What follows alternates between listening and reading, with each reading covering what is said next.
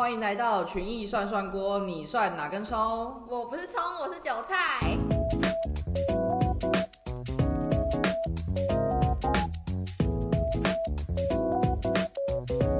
一只羊，两只羊，三只羊。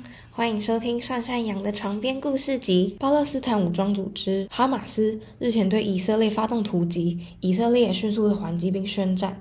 外界同时会担忧以巴冲突会不会对国际的油价造成波动，以及是否可能会造成新的石油危机。我们想要透过这集带大家回顾中东三次的石油危机。嗯，接下来其实是没有在讲稿上的，但是我希望可以透过我小小的声音，还有这个小小频道的力量，对战火下逝去的生命表达一点哀悼。也希望现在仍在战火下的人民能够赶快找到下一个庇护所。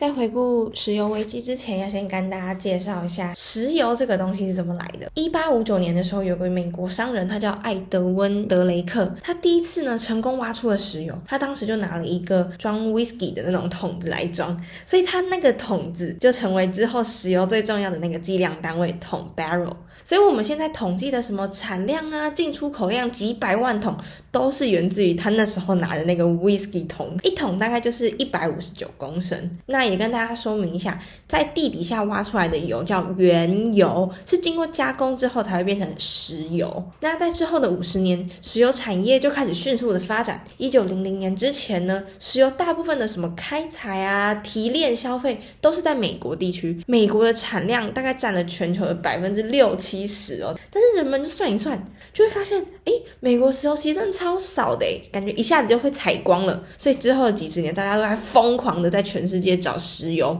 结果就在中东地区发现了巨量的石油，整个中东地区石油国家总共的石油储量大概占了全世界的六十趴哦。所以中东这一系列的石油发现，让本来只能靠旅游业啊为主的沙漠国家，诶，直接站起来变成了世界的主角。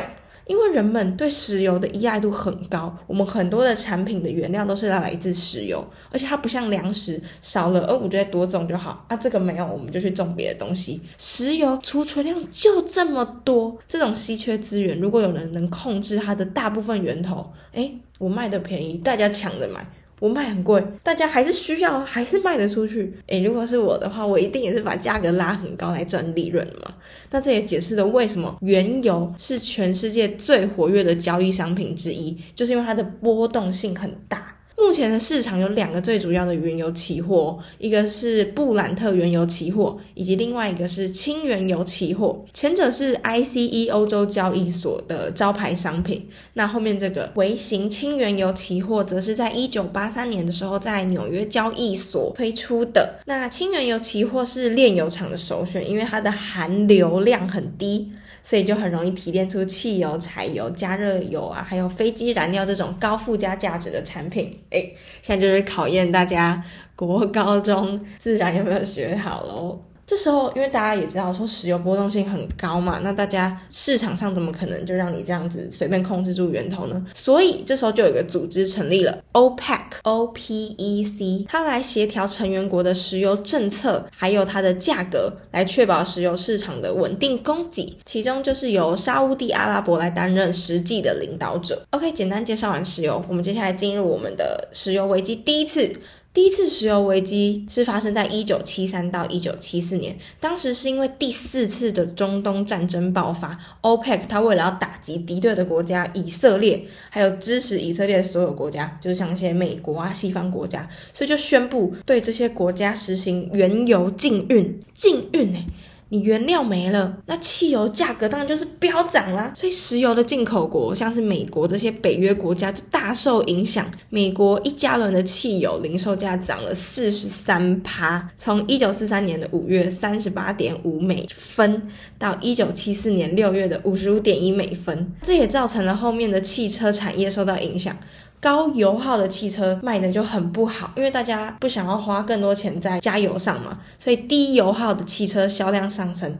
那就像是大家可以想象得到，那些很省油的牌子，像是日本的 Toyota、Honda 这些汽车销售量就会上升。那除此之外，政治上的影响也很深远，因为北约中大部分的欧洲国家都会很依赖阿拉伯国家的石油进口，所以禁运就造成这些国家经济大受影响。那这些欧洲国家的政治立场就从原本支持以色列 转成支持阿拉伯国家。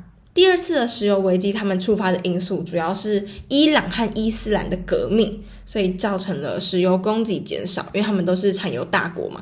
那和第一次石油危机一样，也引起了美国国内汽油价格上涨。美国甚至有些州实行了汽油限购政策，就是说你一个人只能买多少这样子。但是呢，还是有人是得利的，像是一些美国的产油州，德州、路易斯安那州等等，就大幅的受益。这些州的人口也大手增长，就是大家就会移入。那整体而言，第二次的石油危机还是重挫了美国经济，让它造成。了大概有两年的经济衰退，就是在一九七九年到一九八零年这段时间。这段时间呢，因为油价走高，OPEC 成员国就是赚了蛮多的哦。但是呢，也因为在危机结束之后，那些不是 OPEC 的国家，像是墨西哥、尼日利亚、委内瑞拉这些国家的产油国，他们的产油量也大幅的提高。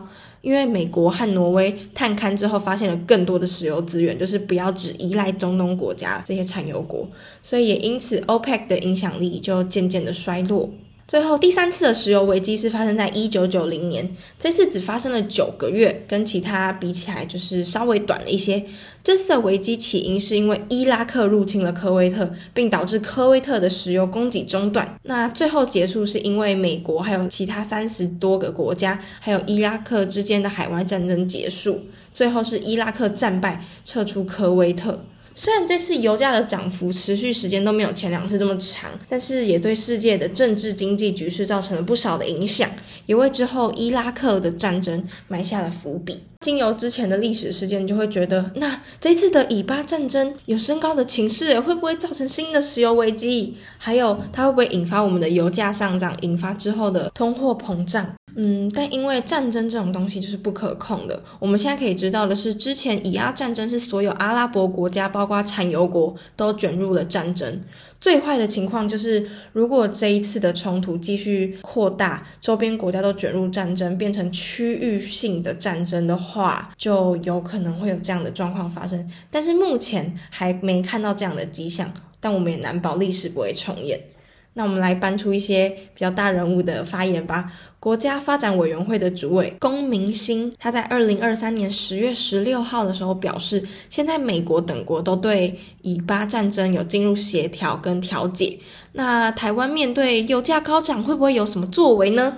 龚明鑫他是表示说，石油和原物料的关税减免措施已经决定要延到年底了。那是否会继续延长呢？就要继续观察，现在还不是决定的时候。那以上就是石油危机的一些相关历史，还有石油怎么来的呢？那在今天节目一开始有提到，原油是全世界最活跃的交易商品之一嘛。如果大家有想要进入原油期货市场的话，就是你是那种想要追求短期获利、刺激性的。那给大家一个小补充，轻原油的期货最小一跳是零点零一点，也就是说十美元除以保证金七千七百美元。大家要怎么查到这个保证金呢？也可以从群益推出的 A P P 行动赢家里面点选超光速，就可以查询到我刚刚说的这些保证金喽。那其实大家也听到进场门槛其实真的没有很高，而且在群益如果你用台币就可以交易海外期货，对期货市场有兴趣的朋友赶快加入吧。那以上就是我们今天的集数，我们下集再见，拜拜。拜拜。